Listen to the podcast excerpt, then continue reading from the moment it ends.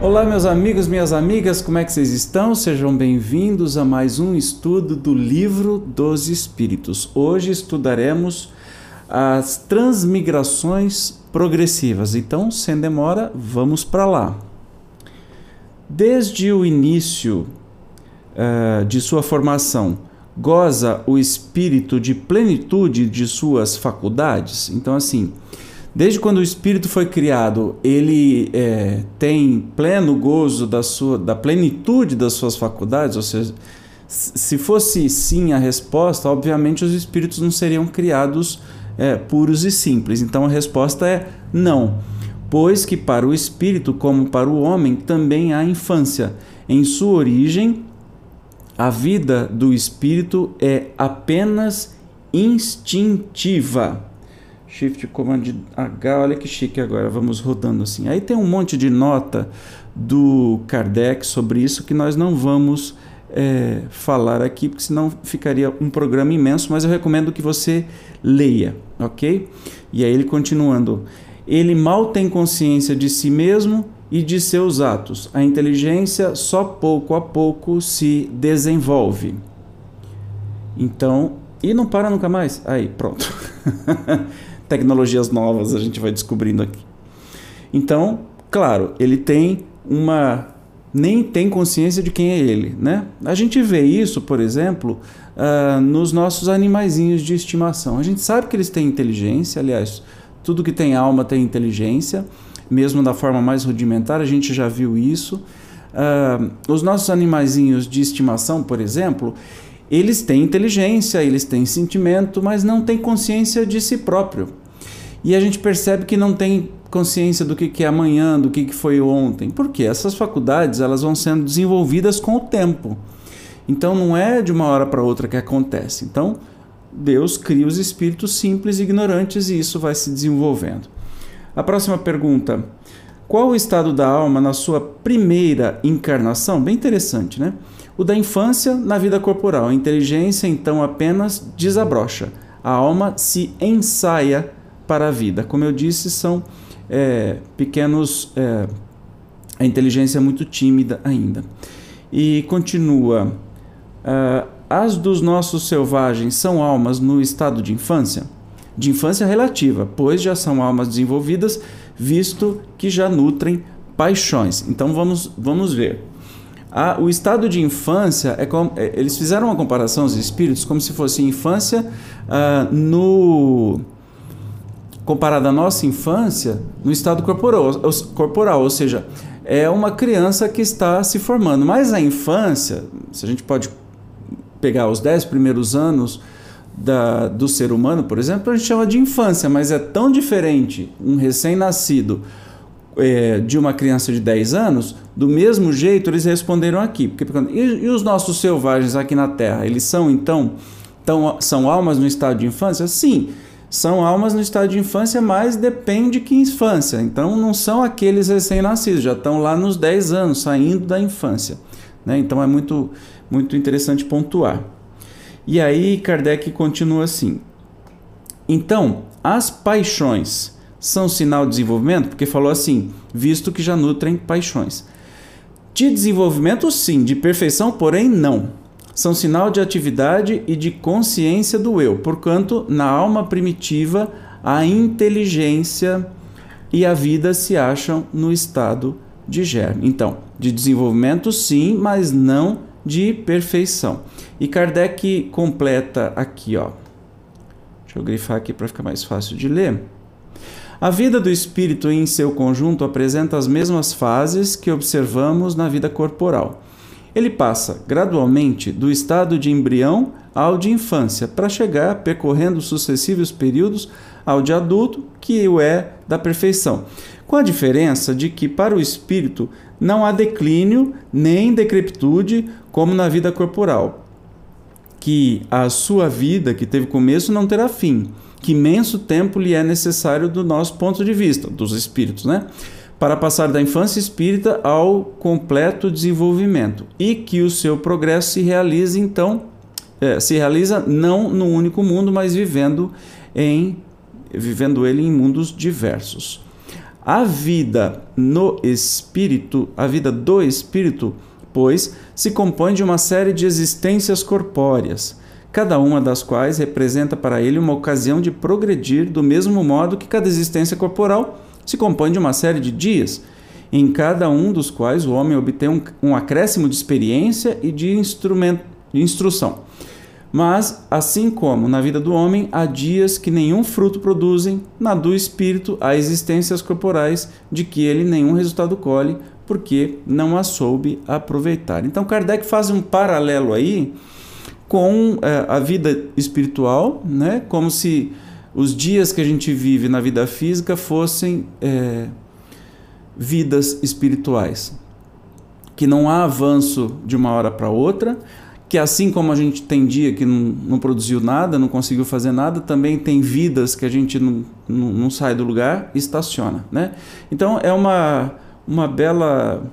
Uma bela representatividade aí, uma linguagem mais lúdica, mas muito fácil da gente entender. Não preciso nem falar muito porque uh, as palavras e Kardec já nos dizem muito, muito bem. Vamos lá. Pode alguém, por um proceder impecável na vida atual, transpor todos os graus da escala do aperfeiçoamento e tornar-se espírito puro sem passar por outros graus intermédios? Nossa Senhora, então está pedindo assim: será que dá para o espírito furar a fila, passar uma vida só, impecável, fazer tudo o que deve fazer e já chegar no, na vida de espírito puro? Porque isso não é um fato? Porque não faz parte do nosso desenvolvimento, nem daria, né? Ah lá. Não, pois o que o homem julga perfeito está longe da perfeição. Há qualidades que lhe são desconhecidas e incompreensíveis. Poderá ser tão perfeito quanto comporte a sua natureza terrena, mas isso não é a perfeição absoluta. Dá-se com o espírito o que se verifica com a criança que, por mais precoce que seja, tem de passar pela juventude antes de chegar à idade da matureza. Não, não tem jeito de pular. É também como o enfermo que, para recobrar a saúde, tem que passar pela convalescença. Demais, ao espírito cumpre progredir em ciência e em moral. Se somente se adiantou num sentido, importa se adiante no outro, para atingir o extremo superior da escala. Contudo, quanto mais o homem se adiantar na sua vida atual, tantos menos longas e penosas lhe serão as provas que se seguirem. Então, uma explicação muito simples. Ah, a gente pode atingir perfeição? Mas espera lá, o que é perfeição? Para eu, Evandro, neste estágio da minha encarnação e da, do meu desenvolvimento não é perfeição do espírito puro, porque eu nem imagino o tamanho que é essa perfeição.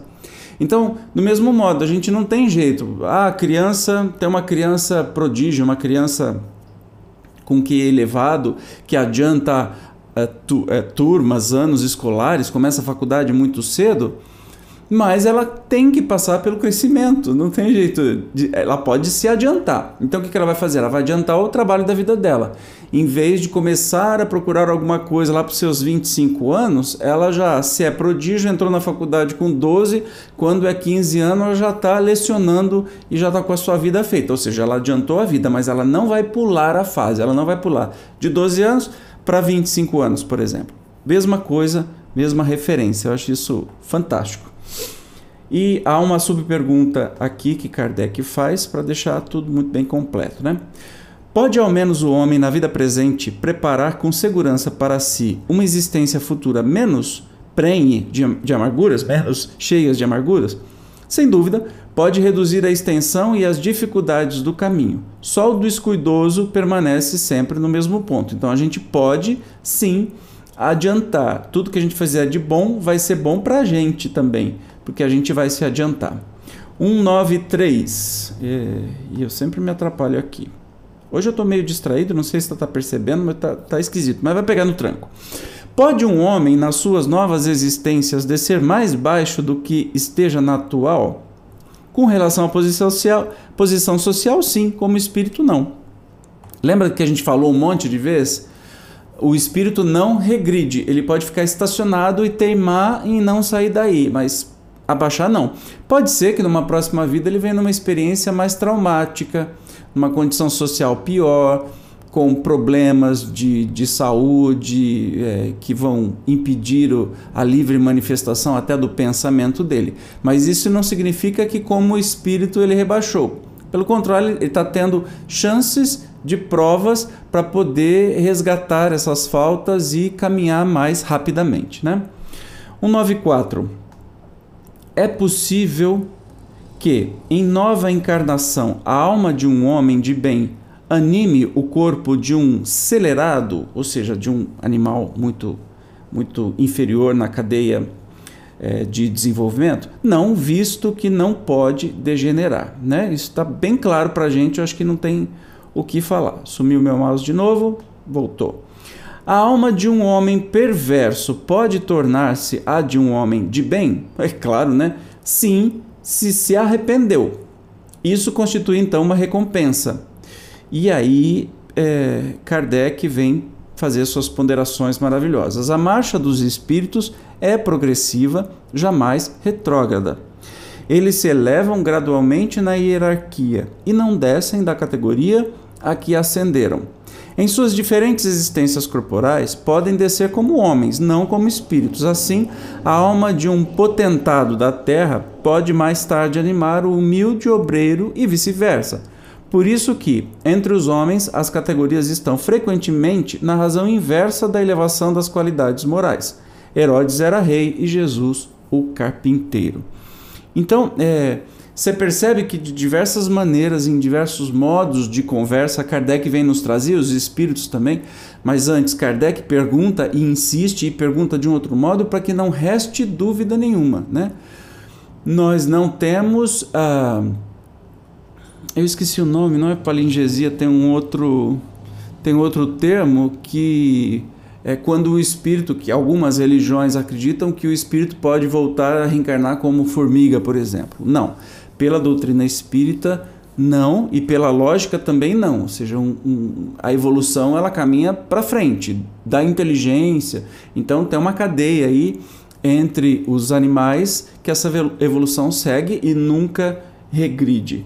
Então, é, fica muito claro esta posição aí, porque um, um homem ruim, ou um bandido, ou um espírito do mal, que hoje faz muito mal, pode sim se tornar um homem de bem, se ele quiser. Se ele quiser. A possibilidade de se melhorarem noutra existência não será de molde a fazer que certas pessoas perseverem no mau caminho, dominadas pela ideia de que poderão corrigir-se mais tarde? Olha que interessante. É uma pergunta que a gente se faz, né? Não, mas pera lá. Quer dizer que eu posso estacionar, então eu posso tirar férias nessa vida e eu vou fazer todo o mal que eu quiser, vou ser egoísta, vou curtir, vou, né? Então se deduz isso. Aí os espíritos respondem, respondem. Aquele que assim pensa, em nada crê, e a ideia de um castigo eterno não o refrearia, ou não pararia mais do que qualquer outra, porque sua razão a repele, e semelhante ideia induz a incredulidade a respeito de tudo. Se unicamente meios racionais se tivessem empregado para guiar os homens, não haveria tantos céticos. De fato, um espírito imperfeito poderá, durante a vida corporal, pensar como dizes, mas, liberto que se veja da matéria, pensará de outro modo, pois logo verificará que fez cálculo errado. E então, sentimento oposto a esse trará ele para sua nova existência. É assim que se efetua o progresso e essa a razão porque na Terra os homens são desigualmente adiantados. Uns já dispõem de experiência que a outros falta mas que adquirirão pouco a pouco. Deles depende o acelerar-se-lhes o progresso ou retardar-se indefinitivamente. Eu acho que é autoexplicável, né? não precisa nem fazer comentário. E Kardec vem aqui e diz: o homem que ocupa uma posição má pensa num político corrupto, deseja trocá-la o mais depressa possível. Aquele que se acha persuadido de de que, as de que as tribulações da vida terrena são consequências de suas imperfeições, procurará garantir para si uma nova existência menos penosa, e essa ideia o desviará mais depressa da senda do mal do que a do fogo eterno que, em que não acredita. Então, ah, estão dizendo aqui com razão que se o homem souber que tem diversas vidas e que tudo depende do que ele faz nessa vida para ter as outras vidas melhores, com certeza agiriam muito melhor, né, com, com mais é, com menos interferência do mal e se desviariam do caminho do mal do que ficar é, com uma fantasia de que inferno, ah, o inferno, você vai para o inferno, e ele não acredita nesse negócio de inferno, né? Porque é, é tão absurda a linguagem que realmente não dá para acreditar. Então, e se um, uma pessoa passar nessa vida com, essa, com esse pensamento, ah, eu vou aproveitar, vou, vou me divertir, vou fazer o que for, quando ele volta para a vida espiritual, ele vai perceber quanto tempo que ele perdeu e a próxima encarnação ele se corrige. Então nós temos chance o tempo todo de nos corrigirmos. 196. É, mouse sumiu outra vez aqui. Não podendo os espíritos aperfeiçoar-se, a não ser por meio das tribulações da existência corpórea, segue-se que a vida material seja uma espécie de crisol ou de depurador, por onde tem que passar todos os seres do mundo espírita para alcançarem a perfeição. Kardec ele faz a pergunta já dando resposta, né? Sim, é exatamente isso. Eles se melhoram nessas provas, evitando o mal e praticando o bem. Porém, somente ao cabo de mais ou menos longo tempo, conforme os esforços que empreguem, somente após muitas encarnações ou depurações sucessivas, atingem a finalidade para que tendem. Então, é autoexplicativo porque Kardec já perguntou respondendo. E ele insiste: é o corpo que influi sobre o espírito para que este se melhore ou o espírito que influi sobre o corpo? Pergunta interessante. Teu espírito é tudo, teu corpo é simples veste que apodrece. Eis tudo. A resposta é: claro que é o espírito que interfere no corpo. O espírito interfere a ponto de gerar as doenças que nós temos. Porque é um desequilíbrio no nosso corpo espiritual que é transmitido para o nosso corpo físico. Então, o corpo físico é só mais uma roupa que a gente está vestindo nessa encarnação. Né? E Kardec, o suco da vide nos oferece um símile material, o, o, suco da uva, o su, suco de uva, né? Nos oferece um material parecido dos diferentes graus da depuração da alma. Ele contém o licor que se chama espírito ou álcool, mas enfraquecido por uma imensidade de matérias estranhas que lhe alteram as essências. Esta só chega à pureza absoluta depois de múltiplas destilações, em cada uma das quais se despoja de algumas impurezas. Eu esqueci de grifar aqui, por isso que eu estou meio é, cegueta, não sabendo o que, que eu estou fazendo. Hoje eu estou enxergando menos, mas enfim, vamos lá. O corpo é o alambique em que a alma tem que entrar para se purificar. As matérias estranhas se assemelha o perispírito, que também se depura à medida que o espírito se aproxima da perfeição. Então eles deram, o Kardec deu um exemplo do, do suco da uva que se torna vinho, não é? E que o espírito é aquele conteúdo alcoólico que é muito pouquinho no meio de tantas outras outros, outros materiais. É, uma linguagem figurada para a gente entender. É, eu já peço desculpa para vocês que vocês podem ouvir durante eu estou fazendo as, as gravações, passam motos horrorosas explodindo assim. E se eu ficar esperando, tá tudo fechado, tá tudo isolado, mas infelizmente o barulho é tão intenso que vaza de, de qualquer jeito. Então, me perdoem se eu ficar esperando o momento ideal, não existe, porque eu moro do lado de um restaurante, é manhã, tarde, noite, é madrugada, moto entrando, chegando e saindo. Mas vamos caminhando aqui. Se não é inscrito ainda aqui no canal, oh, por favor, se inscreva aí, dá aquele joinha esperto, ative as notificações e se puder um pouquinho mais, clique em seja membro e ajude a continuar este trabalho de amor. Eu te encontro no próximo estudo do Livro dos Espíritos. Tchau!